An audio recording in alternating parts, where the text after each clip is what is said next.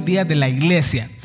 Podríamos pensar de que estos hombres eran superhombres, de que no se detenían en ningún momento para la predicación de la palabra de Dios. A pesar de que se levantaba oposición, ellos siempre seguían adelante y no paraban. Ahora, el mismo poder que tiene Pedro, Juan, Pablo o Bernabé o cualquiera de los apóstoles es el mismo poder que nosotros tenemos disponible para poder ser igual a ellos, para ser misioneros o discipuladores igual de efectivos. Desde Hechos capítulo 1, versículo 8, hemos visto que la misión se da a través del el Espíritu Santo, que es el Espíritu Santo que los impulsa a poder ser testigos. Comenzaron con Jerusalén, salieron a las ciudades vecinas y ahorita se están expandiendo alrededor de las naciones y están llegando hacia Iconio. En, el, en la ciudad anterior en donde estaban, vemos de que los judíos habían rechazado el Evangelio y los gentiles lo aceptaron y ahora ellos prácticamente se estaban dedicando a compartir hacia los gentiles. Ahora capítulo 13 nos habla que desde Antioquía, que era la ciudad o la iglesia donde Pablo y Bernabé fundaron, ellos fueron enviados. Fueron enviados a seguir predicando el Evangelio a todas las naciones. Comenzaron por Chipre, donde era Bernabé, y llegamos hasta este punto donde estamos en Iconio. Ahora, ¿qué hace estos hombres? Tener tanta disposición para salir y compartir la palabra de Dios a todas las naciones. ¿Qué características muestran ellos para poder ser discipuladores y misioneros efectivos? ¿Cómo podríamos nosotros imitar a Pablo y a Bernabé y tener un impacto similar a lo que ellos tuvieron eh, donde sea que ellos andaban? Hoy vamos a ver tres grupos de características, cómo podemos imitar nosotros la vida de Pablo y Bernabé y aplicarlos a nuestras vidas para poder tener un impacto similar. Entonces vamos al versículo 1, vamos al versículo del 1 al 7 en Hechos capítulo 14. Y dice, aconteció en Iconio que entraron juntos en la sinagoga de los judíos y hablaron de tal manera que creyó una gran multitud de judíos y asimismo de griegos.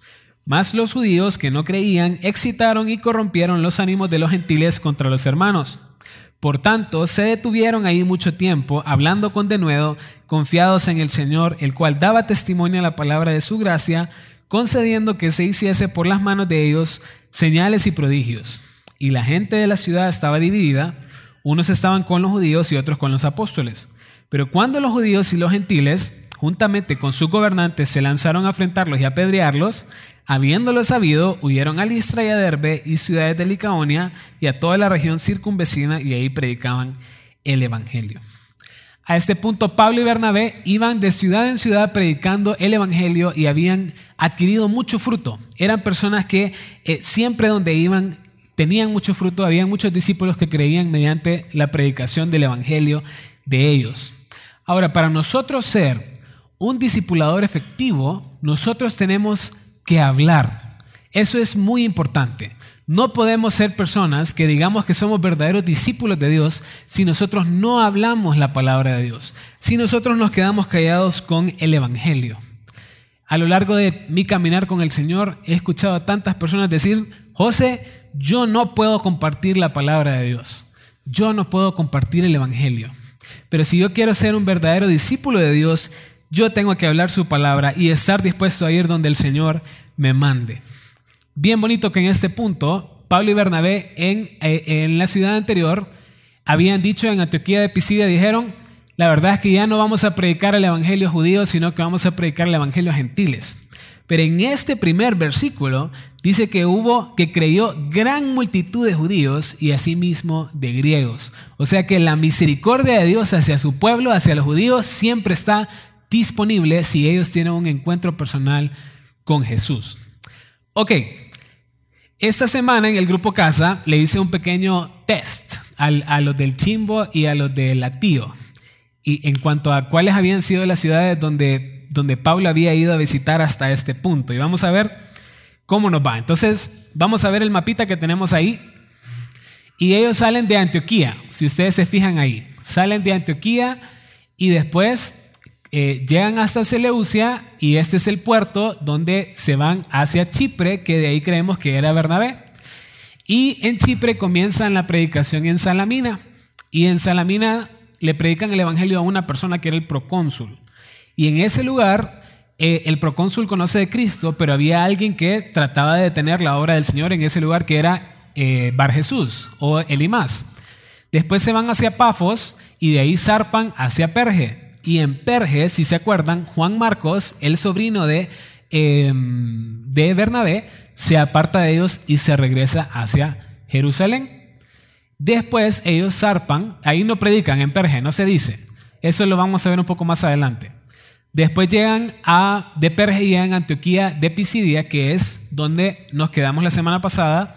Comparten el Evangelio ahí eh, algunas personas creen que es los gentiles, los judíos no creen y después corrompen los ánimos de las eh, mujeres piadosas y de los principales de la ciudad y al final los hacen salir y ellos se tienen que limpiar el polvo de los pies y salen hacia Iconio, que es donde estamos ahorita.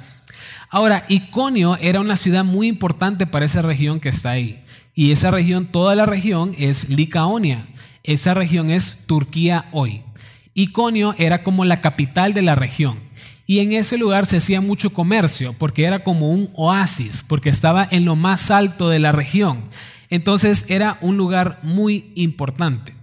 Entra en la sinagoga de los judíos y a pesar de que era una región pagana, que era conquistada por el imperio romano, la religión judía sí se había expandido un montón. Y eso es bien interesante. Muchos creyeron, judíos incluso. Entonces todos tenían la oportunidad de escuchar el mensaje de la palabra de Dios. Ahora, ¿cuál fue la reacción de Pablo y Bernabé en este punto? Porque vemos de que aquí en Iconio también se levanta oposición. Pero a diferencia de otras ciudades donde ellos encuentran oposición y salen, ahí se quedan. ¿Y por qué será?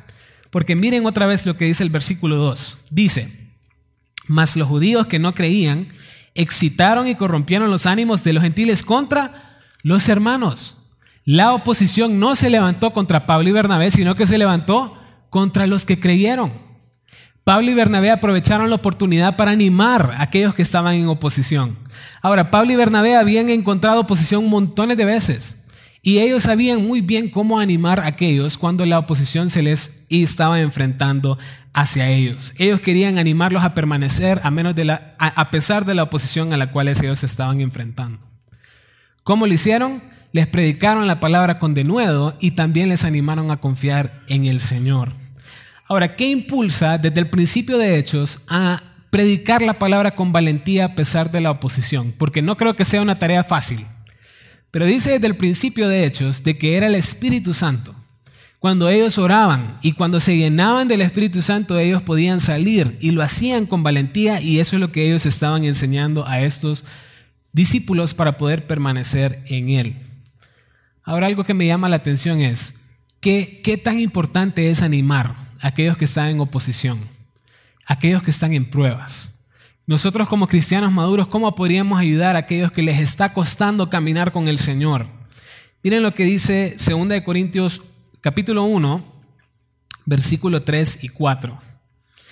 Dice, Bendito sea el Dios y Padre de nuestro Señor Jesucristo, Padre de misericordias y Dios de toda consolación, el cual nos consuela en todas nuestras tribulaciones, para que podamos también nosotros consolar a los que están en cualquier tribulación por medio de la consolación con que nosotros somos consolados por Dios. ¿Quién mejor de enseñar de consuelo en medio de la oposición que Pablo y Bernabé, que habían enfrentado oposición anteriormente? La la oposición que Pablo y Bernabé habían enfrentado, eso los impulsaba a saber cómo poder luchar en medio de la oposición y de la prueba. Y eso los animó a ellos, a que ellos pudieran depositar su confianza en Dios a través de la palabra. Ahora, cuando vemos a otros enfrentar oposición, o cuando vemos a nuestros hermanos en problemas, o cuando vemos que les cuesta obedecer la palabra de Dios, ¿cómo estamos siendo de ánimo? cómo les estamos apoyando en su caminar con el Señor y cómo nos preparamos en la palabra para poder ayudar a otros a confiar en Dios en toda situación. Ellos estaban animando a confiar en Dios y a tener valentía, pero también dice que Pablo y Bernabé hacían muchos señales y prodigios, hacían milagros en ese lugar. Y de milagros y prodigios en hechos hemos hablado un montón. Pero lo que sí me llama la atención es de que Pablo y Bernabé siempre estaban listos y dispuestos a usar sus dones para la obra de Dios. Ellos siempre estaban ahí diciendo cómo voy a ayudar a la obra de Dios. Miraban a alguien que estaba enfermo, ellos lo ayudaban y eran parte de eso. Ellos estaban dispuestos para perfeccionar lo que los, la, la iglesia estaba necesitando en cualquier lugar donde ellos iban. Pablo y Bernabé no solo tenían dones de milagros y sanidades, sino que también ellos tenían el don de la predicación, de la exhortación y todo lo usaban para la obra de Dios. ¿Qué tanto nosotros conocemos nuestros dones y nuestros talentos y qué tanto los estamos utilizando para Dios? Miren lo que dice 1 Corintios 12, versículos 1 dice, no quiero hermanos que ignoréis acerca de los dones espirituales. Ok, no podemos ignorar acerca de los dones espirituales. Y miren lo que dice el versículo 7. Dice, pero a cada uno le es dada la manifestación del Espíritu para provecho. Todos tenemos a disposición dones para poder usarlos para la obra de Dios. No podemos ignorar lo que Dios nos ha dado. Tenemos que utilizar todo lo que Dios nos ha dado para alabanza de su gloria. Ahora miren lo que pasó en el versículo 4. Miran todo lo que está ocurriendo, los apóstoles se quedan, les animan y ellos se dividen. O sea, hay gente que cree con los judíos y hay gente que cree con los apóstoles. Entonces, en este punto ya la oposición sí se levantó contra Pablo y Bernabé. ¿Y cómo fue en esta ocasión? Entonces vienen ellos y como ya no pudieron convencer a, los que habían creído en el Señor, se levantan contra la fuente, se levantan contra Pablo y Bernabé. Y así es el mundo. El mundo trata de convencer a todos aquellos que salen de las tinieblas hacia la luz, los tratan de convencer para que regresen. Y hay tantas personas que ven personas salir de las tinieblas hacia la luz y quieren que hacer tropezar a ese hermano o a ese cristiano para que puedan seguir en los caminos de él. Y si no lo logran, entonces atacan a la fuente, atacan a los que predican la palabra de Dios y la oposición se levanta contra ellos. El mundo nunca va a estar contento con personas viniendo hacia la luz. Siempre va a haber oposición para aquellos que tratan de salir del camino de las tinieblas. Ok, llega el punto entonces donde Pablo y Bernabé se dan cuenta y salen. Tienen que salir y van a las ciudades circunvencinas de Listra y de Derbe. ¿Y qué hacen Pablo y Bernabé? Podríamos decir, bueno, otra vez oposición, ya no, no, podemos seguir compartiendo la palabra de Dios. Pero ¿qué hicieron? Siguieron compartiendo la palabra de Dios. No podemos parar nunca de predicar el Evangelio. Y eso lo vamos a ver en el siguiente punto. Para ser discipuladores efectivos, primeramente tenemos que trabajar con nuestro corazón, trabajar con nuestra vida porque es imposible disipular a otra persona si mi corazón no es el correcto delante de Dios. Yo tengo que prepararme en ser diligente en el estudio de la palabra de Dios para enseñar a otros la palabra de Dios. También tengo que ser una persona que sea lleno del Espíritu Santo para poder animar con valentía y que otros también tengan esa valentía de enfrentar oposición. Debo permanecer en oración y comunión con Dios para siempre estar confiado en medio de cada prueba y cada situación y yo también tengo que conocer mis dones para utilizarlos para el servicio de Dios. Y lo que tampoco puedo dejar de hacer es persistir. No puedo, siempre tengo que persistir en medio de la oposición. No puedo parar de compartir la palabra de Dios. ¿Qué tanto estoy preparado en la palabra de Dios para poder enseñarla? ¿Qué tanto estoy siendo valiente para hablar con otros acerca de Cristo? ¿Qué tanto estoy confiado en el Señor en cada situación? ¿Y qué tanto estoy poniendo mis dones y talentos para el Señor? ¿Qué tanto estoy persistiendo en la oposición? Vamos al segundo punto entonces. Ya trabajamos en nosotros mismos y ahora vamos a trabajar con nuestras características hacia los incrédulos. Y miren el versículo del 8 al 19. Y dice, y cierto hombre de Listra estaba sentado, imposibilitado de los pies, cojo de nacimiento, que jamás había andado. Este oyó hablar a Pablo, el cual fijando en él sus ojos y viendo que tenía fe para ser sanado, dijo a gran voz, levántate derecho sobre tus pies, y él saltó y anduvo. Entonces la gente, visto lo que Pablo había hecho, alzó la voz diciendo en lengua licaónica, Dioses bajo la semejanza de hombres han descendido a nosotros. Y a Bernabé llamaban Júpiter y a Pablo Mercurio porque este era el que llevaba la palabra. Y el sacerdote de Júpiter, cuyo templo estaba frente a la ciudad, trajo toros y guirnaldas delante de las puertas y juntamente con la muchedumbre quería ofrecer sacrificios. Cuando lo oyeron los apóstoles Bernabé y Pablo, rasgaron sus ropas y se lanzaron entre la multitud dando voces y diciendo, varones, ¿por qué hacéis esto? Nosotros también somos hombres semejantes a vosotros, que os anunciamos que de estas vanidades os convirtáis al Dios vivo, que hizo el cielo y la tierra, el mar y todo lo que en ellos hay. En las edades pasadas, Él ha dejado a todas las gentes andar en sus propios caminos. Si bien no se dejó a sí mismo sin testimonio haciendo bien, dándonos lluvias del cielo y tiempos fructíferos, llenando de sustento y de alegría nuestros corazones. Y diciendo estas cosas, difícilmente lograron impedir que la multitud les ofreciese sacrificio. Entonces vinieron unos judíos de Antioquía y de Iconio que persuadieron a la multitud y habiendo apedreado a Pablo, le arrastraron fuera de la ciudad pensando que estaba muerto. Ok, es un poco largo, pero vamos a ver. Entonces Pablo y Bernabé entran a Listra y ellos no se detienen, ellos continúan compartiendo la palabra de Dios. Y vienen y se encuentran con un hombre cojo y ven la oportunidad para poder hacer algo en esa ciudad. Y vienen y lo que hacen es que Pablo mira a este hombre y al ver que tiene fe, entonces esta persona es sanado. Este era un cojo de nacimiento, o sea, nadie le había visto caminar nunca y en este caso Pablo utiliza la oportunidad para sanarlo a él.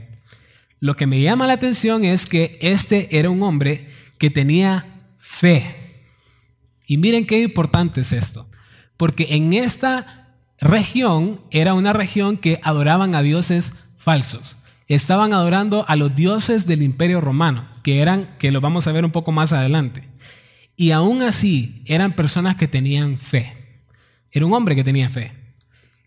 Este hombre posiblemente jamás había escuchado de Dios o jamás había escuchado de Pablo y Bernabé, Tal vez había escuchado que ellos estaban cerca porque Iconio de Listra estaba a 32 kilómetros de distancia, pero el pasaje sí resalta que este hombre tenía fe. Hay muchas, muchas veces las personas me han preguntado, ¿cómo es que personas van a conocer a Cristo si nacen en otras culturas? Si les hablan acerca de otros dioses, si les hablan acerca de otras religiones. Pero aquí podemos ver de que a pesar de que este hombre ha nacido en otra cultura, él puede tener cierto conocimiento de Dios y fe. Y saben, la realidad es que otras culturas que hablan acerca de otros dioses, lo que andan buscando es eso, la verdad acerca del verdadero Dios que crea todas las cosas. Pero al final rinden culto a otros dioses que buscan satisfacer sus propios deseos carnales y no buscan al verdadero Dios. ¿Qué ocurrió con las personas al ver que este hombre fue sanado?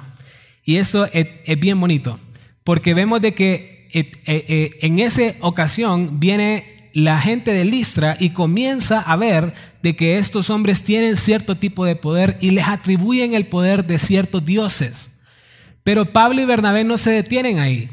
Pablo y Bernabé siempre miran la oportunidad de compartir la palabra de Dios y de que no se detengan porque ellos ven la necesidad de Cristo en ese tipo de personas.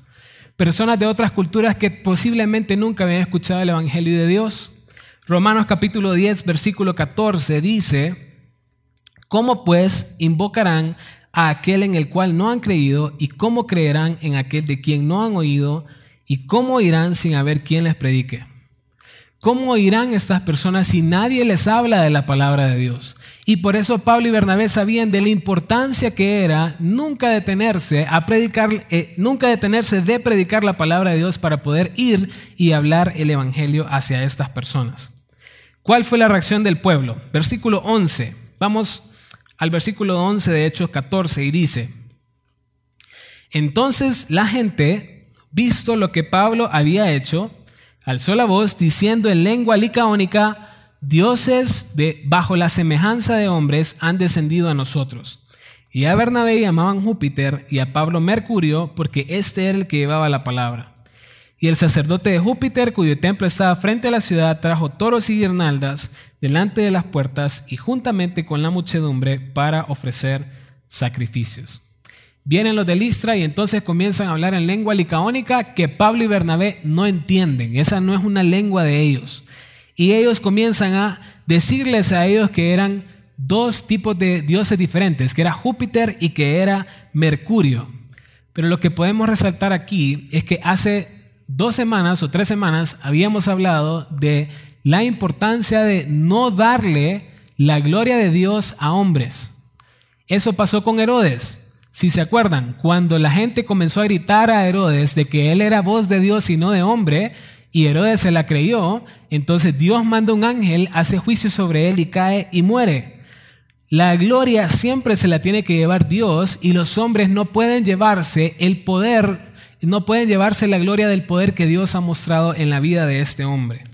Ellos le atribuyen el poder a Pablo y a Bernabé y les dicen que son los dioses que han descendido del cielo. Y a eh, Bernabé le ponen Júpiter y a Pablo le ponen Mercurio. Ahora, es interesante por qué les ponen estos nombres. Júpiter era el dios más importante de la cultura romana. Era como el grande, como el top, el principal. Y Mercurio era el hijo favorito de Júpiter. Mercurio era pequeño y Júpiter era grande. Y Mercurio era el dios de la elocuencia o, de las palabras, así se le decía a él. Algunos teólogos creen que posiblemente por la altura de Bernabé y por la altura de Pablo, a Bernabé le pusieron Júpiter y a Pablo le pusieron Mercurio. O sea que posiblemente Bernabé era un hombre grande y alto y, y Pablo era pequeño. Y por eso el nombre de Pablo, pequeño. Por eso se cree. Eso es lo, que creen. Pero viene el sacerdote de Júpiter y trae toros y guirnaldas y quiere ofrecer sacrificio a él. Y ahí es donde se da cuenta Pablo y Bernabé de lo que está pasando. Que quieren ofrecer sacrificios a ellos pero la verdad es que no podemos dar sacrificios y adoración a alguien que no sea Dios. ¿Cuál fue la actitud de Pablo y Bernabé? Se rasgan sus ropas. Se rasgan a tal punto de que eso muestra aborrecimiento, de que no les gusta lo que está pasando, de que odian lo que está pasando y es una señal de dolor también. Y miren cómo contesta en el versículo 15. Dice, y diciendo, varones, ¿por qué hacéis esto? Nosotros también somos hombres semejantes a vosotros, que os anunciamos que de estas verdades os convirtáis al Dios vivo, que hizo el cielo y la tierra, el mar y todo lo que en ellos hay. En las edades pasadas, Él ha dejado a toda la gente andar en sus propios caminos, si bien no se dejó a sí mismo sin testimonio, haciendo bien, dándonos lluvias del cielo y tiempos fructíferos, llenando de sustento y de alegría nuestros corazones. ¿Por qué hacen estas cosas si nosotros somos hombres semejantes a ustedes? Nosotros no somos personas a las cuales ustedes tienen que rendir adoración. Es más, eso de que ustedes adoran en los dioses, los océanos, los cielos, el sol y la luna, todo eso lo hizo el Dios verdadero. El Dios verdadero fue el que creó todas las cosas y solo a Él hay que adorar. Y el versículo 16 dice, que en las edades pasadas o en los tiempos antes de la predicación del Evangelio, ellos anduvieron, o dice, Él ha dejado todas las gentes andar en sus propios caminos. Y esto habla acerca específicamente de los gentiles, que como a los gentiles no se les da la ley, no se les dio la palabra de Dios, como que ellos no saben cómo acercarse o adorar a Dios. Entonces, a ellos les deja andar en sus propios caminos porque no tenían ley, pero aún así Dios se les manifestó porque no los deja sin testimonio, sino que les dio lluvias del cielo, tiempos fructíferos y los llenó de sustento y alegría sus corazones. O sea que, a pesar de que ellos no tuvieron la palabra de Dios como los judíos, eh, Dios también se les revela y se les manifestó a ellos. Y ellos también tenían testimonio del Dios verdadero. Arrepiéntanse de adorar a esos dioses y a esas vanidades que ustedes están adorando. Adoren al verdadero Dios. Eso es lo que los estaba diciendo Pablo y Bernabé. No nos adoren a nosotros, adoren a Dios, arrepiéntanse y adoren al verdadero Dios. Versículo 18 dice, y diciendo estas cosas, difícilmente lograron impedir que la multitud les ofreciese sacrificio. Entonces vinieron unos judíos de Antioquía y de Iconio que persuadieron a la multitud y habiendo apedreado a Pablo, le arrastraron fuera de la ciudad pensando que estaba muerto. Aún así, a pesar de que ellos quisieron animarlos a que se arrepintieran, ellos aún así deciden ofrecer sacrificios a ellos. Vienen los de las otras ciudades, de Iconio y de Antioquía de Pisidia, y como que odiaban a Pablo y a Bernabé. Y venían como con ganas de matarlos, y persuadieron a los demás, y lo apedrearon y lo sacaron a morir. Pareciera que en Listra no hubo fruto. La única persona que mostró fe fue la persona, el, cojo, que fue sanado. Porque estas personas querían seguir adorando a sus otros dioses. Estas personas no tenían ni miedo de matar a alguien. Pero lo interesante es de que un día Pablo era un dios y el siguiente día lo querían matar. ¿Y cómo cambia la opinión de la gente tan rápido? Un día que un día creemos en algo y el siguiente día creemos en otra cosa. Un día creemos en un hombre y el siguiente día creemos en su opositor. Todos los días es posible que cambiemos nuestra propia forma de ser y esto ocurrió con estas personas. Pero lo que sí tenemos que entender es que solo Dios se merece la gloria y que estas personas también necesitan de Cristo Jesús. Y por todas las personas que ocupan escuchar el Evangelio, nosotros no nos podemos detener de parar la predicación de la palabra de Dios. Solo Dios merece toda adoración. ¿Qué tanto estamos perseverando ante la oposición? ¿Qué tanto estamos apuntando a Cristo en todo lo que hacemos? ¿Y qué tanto estamos recibiendo alabanza que solo Dios se merece? Y vamos al último punto, hacia la iglesia, cuáles son las características que tenemos que tener como discipuladores eficaces. Versículo 20 de Hechos 14 dice, pero rodeándole los discípulos, se levantó y entró en la ciudad, y al día siguiente salió con Bernabé para Derbe. Y después de anunciar el Evangelio a aquella ciudad y de hacer muchos discípulos, volvieron a Listra, a Iconio y Antioquía, confirmando los ánimos de los discípulos, exhortándoles a que permaneciesen en la fe y diciéndoles, es necesario que a través de muchas tribulaciones entremos en el reino de Dios.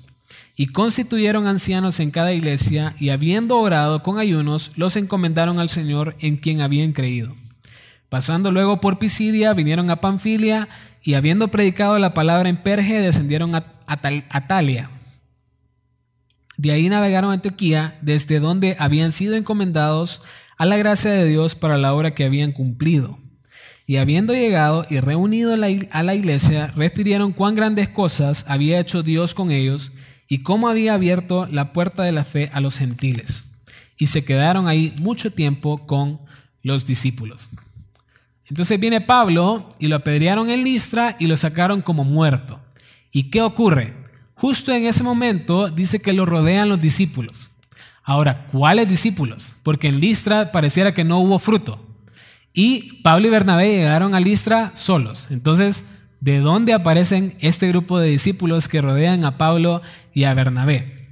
Miren dos capítulos más adelante, en Hechos 16, versículo 1 y 2 dice, Después llegó a Derbe y a Listra. Este es otro viaje misionero, no es el mismo. Y he aquí, había ahí cierto discípulo llamado Timoteo, hijo de una mujer judía creyente, pero de padre griego. Y daban buen testimonio de él los hermanos que estaban en Listra y en Iconio. Aquí quien aparece entonces, Timoteo. Y Timoteo era básicamente el discípulo amado de Pablo. Y algunos teólogos creen que estos que rodearon a eh, Pablo en Listra, uno de ellos era Timoteo. Y como en 2 de Timoteo capítulo 1 versículo 5 vemos que también su mamá y su abuela eran creyentes, posiblemente también eran parte de los discípulos que rodean a Pablo en este momento. Ahora lo que sí vemos es de que sí hubo fruto. A pesar de que no se registró quiénes eran los que habían sido salvados, sí hubo fruto en este lugar. Ahora lo que vemos aquí con Pablo literal fue un milagro, porque Pablo se levanta y al siguiente día entra en Derbe a seguir predicando la palabra de Dios. Ahora yo creo que si a mí me pasa algo similar, tardaría un poco más de un día para recuperarme. Si a mí me apedrean, creo que tendría que esperar un mes o más para poder seguir predicando la palabra de Dios. Ahora, Pablo inmediatamente se levanta y él sigue predicando la palabra de Dios en Derbe y muchos judíos y muchas personas creen en este lugar. Ahora, Pablo entiende la urgencia del Evangelio. Pablo pudo haber dicho, vamos a esperar, voy a terminar de recuperarme, voy a estar bien, pero Pablo entiende la urgencia que es seguir compartiendo el Evangelio. Él no para, él sigue y él logra alcanzar muchos discípulos para Dios. Y es ahí en Derbe donde Pablo y Bernabé deciden regresar. Y regresan a Listra, a Iconio y Antioquía. Y algo que yo creo que no podría ser como Pablo es de que después de recibir una oposición de esa magnitud, de regresar a donde lo hicieron, ¿verdad? De regresar a ese lugar. Si a mí me ocurre eso en una ciudad, mejor doy la vuelta por otro lado. No me quiero aparecer por ahí. Pero ellos regresan con un propósito. Y regresan para que puedan animar a aquellos que ya habían creído en la palabra de Dios, para confirmar la fe de los discípulos, para afirmar la fe de los creyentes, para enseñarles de que ellos también van a pasar muchas tribulaciones, como le estaban haciendo Pablo y Bernabé. Después de 1300 kilómetros, que eso es lo que habían recorrido, 1300 kilómetros de compartir el Evangelio por todas las ciudades, Pablo y Bernabé deciden regresar. Ahora podríamos decir, bueno, pero hay más ciudades las cuales no conocen de Cristo. O sea, todas las naciones no terminan ahí, pero ellos tenían una misión también. Porque ellos sabían que la gran comisión no solo es esparcir el Evangelio, sino que también que el fruto permanezca. Y ellos hacen, comienzan a hacer la segunda parte de la misión. Vamos a solidificar la iglesia que ya está establecida. Vamos a preocuparnos para que el fruto que ya está establecido siga creciendo para el Señor. Y ellos comienzan a impartir ánimo. Y a pesar de que Pablo era el que estaba en oposición, él era el que estaba impartiendo ánimo. Y les estaba diciendo, tengan ánimo y permanezcan en Dios, porque si ustedes comienzan a pasar oposición, también necesitan estar firmes. Es parte de nuestra vida cristiana, tengan ánimo. Ahora, ¿qué es la gran comisión entonces? Si no solo es esparcir el Evangelio por todas partes. Mateo 28, 19 y 20, que lo hemos leído tantas veces en, el estudio de Hechos, dice, por tanto, id y haced discípulos a todas las naciones, bautizándolas en el nombre del Padre y del Hijo y del Espíritu Santo, enseñándoles que guarden todas las cosas que os he mandado, y he aquí estoy con vosotros todos los días hasta el fin del mundo. Amén. Ir, compartirles el Evangelio, hacer discípulos y por último, enseñarles todas las cosas. Y yo creo que esa es la parte que posiblemente más nos cueste, porque enseñarles todas las cosas a una persona implica tiempo, implica sacrificio, implica impartir mi vida y enseñarle a la otra persona a que él se pueda autoalimentar y enseñarle también cómo enseñar a otros. Y Pablo y Bernabé no se quedan ahí, no se quedan para enseñarles todas las cosas, sino que establecen liderazgo, establecen ancianos, establecen cristianos maduros que ellos puedan dar dirección al cuerpo de Cristo local. Ahora, Pablo y Bernabé sabían que su tiempo en cada ciudad iba a ser temporal. Y ellos sabían, necesitamos otros, Pablo y Bernabé, que se queden y sigan haciendo la obra que nosotros estamos haciendo. Que tengan las mismas características que nosotros estamos adoptando para que la iglesia pueda seguir aumentando para que puedan seguir compartiendo el Evangelio y que puedan traer nuevas personas y que puedan ayudar a los nuevos creyentes a madurar en el Señor. La única manera de sostener fruto es establecer liderazgo. En esta iglesia tenemos dos pastores, un anciano. Este año queremos nombrar un anciano más eh, tenemos un estudiante también que se está preparando y queremos tener más líderes para poder sostener a más personas para que puedan, para que podamos tener más fruto en el Señor. Segunda de Timoteo 2:2 dice: Lo que has oído de mí ante muchos testigos, esto encarga a hombres fieles que sean idóneos también para enseñar a otros. Cuatro generaciones de discípulos. Verdaderos discípulos que hagan discípulos y que continúen haciendo discípulos. O sea, que el fruto permanezca por muchas generaciones en adelante. El fruto lo sostiene Dios, pero nosotros podemos ser parte de lo que Dios está haciendo. Miren lo que ocurre a partir del versículo 24 en Hechos. Dice, pasando luego por Pisidia, vinieron a Panfilia y habiendo predicado la palabra en Perge, porque ellos no habían predicado la palabra en Perge, sino que aquí solo Juan Marcos se aparta de ellos, descendieron a Atalía y de ahí navegaron a Antioquía, desde donde habían sido encomendados a la gracia de Dios para la obra que habían cumplido. Y habiendo llegado y reunido en la iglesia, refirieron cuán grandes cosas había hecho Dios con ellos y cómo había abierto la puerta de la fe a los gentiles. Luego, y, y se quedaron ahí mucho tiempo con los discípulos. Ok, muy bien. Entonces ellos comienzan a regresar y comienzan a regresar por las ciudades y continúan compartiendo el Evangelio y animando a las personas. Pero me llama mucho lo que dice, me llama mucho la atención lo que dice el versículo 26, porque dice, y habían, eh, eh, de ahí navegaron a Antioquía desde donde habían sido encomendados. O sea, ellos tuvieron un llamado, un llamado hacia la misión, hacia poder hacer discípulos a todas las naciones. Y dice encomendados a la gracia. O sea que el servicio a Dios y la misión que Dios les había dado era una gracia, era un privilegio. Nunca podemos ver el servicio a Dios como una carga porque es una gracia es un privilegio hacia nosotros. Y Pablo y Bernabé sabían que, el hecho de ser encomendados para ser misioneros o para ser discipuladores, eso era un gran honor porque estaban sirviendo a Dios. Y la última parte de ese versículo creo que es mi, mi parte favorita de todo el pasaje. Porque dice, habían sido encomendados a la gracia de Dios para la obra que habían cumplido. Y qué bonito poder decir, cumplí. Cumplí lo que Dios me pidió hacer. He logrado la misión que Dios me mandó a cumplir. Y a pesar de que Pablo y Bernabé sufrieron mucho, valió la pena, porque lo cumplieron, terminaron. Y delante de Dios pueden decir, misión cumplida, lo hicimos, lo logramos.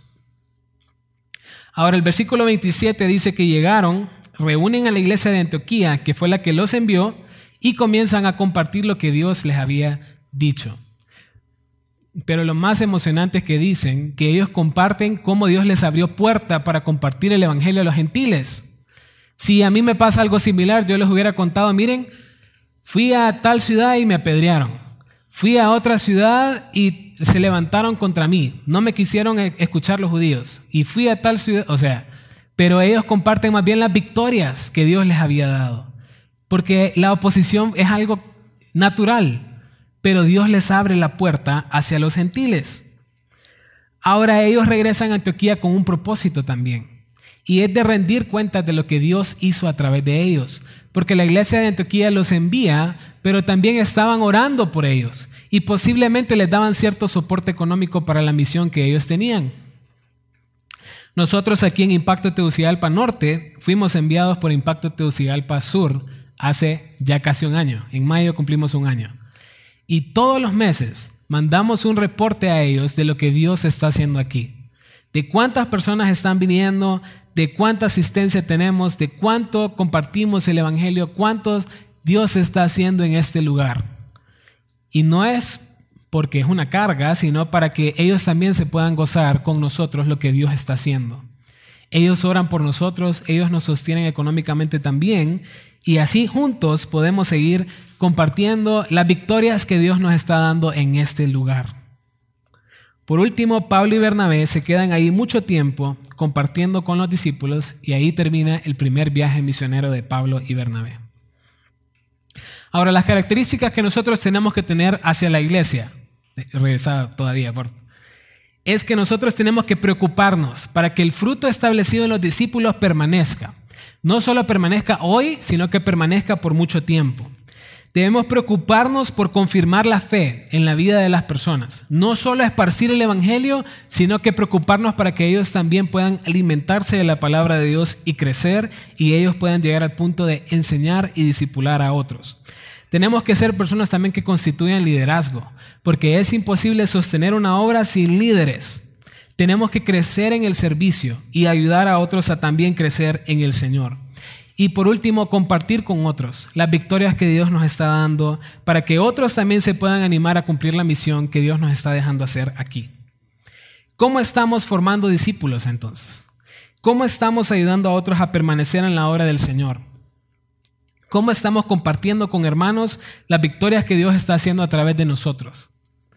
Ahora podríamos decir, bueno, Pablo y Bernabé eran como los super discípulos, los super misioneros, y es imposible que lleguemos a tener estas características que ellos tenían. Pero lo bonito es que hemos visto desde el principio el caminar de Pablo hasta llegar a este punto. Pablo era una persona que estaba persiguiendo cristianos para matarlos.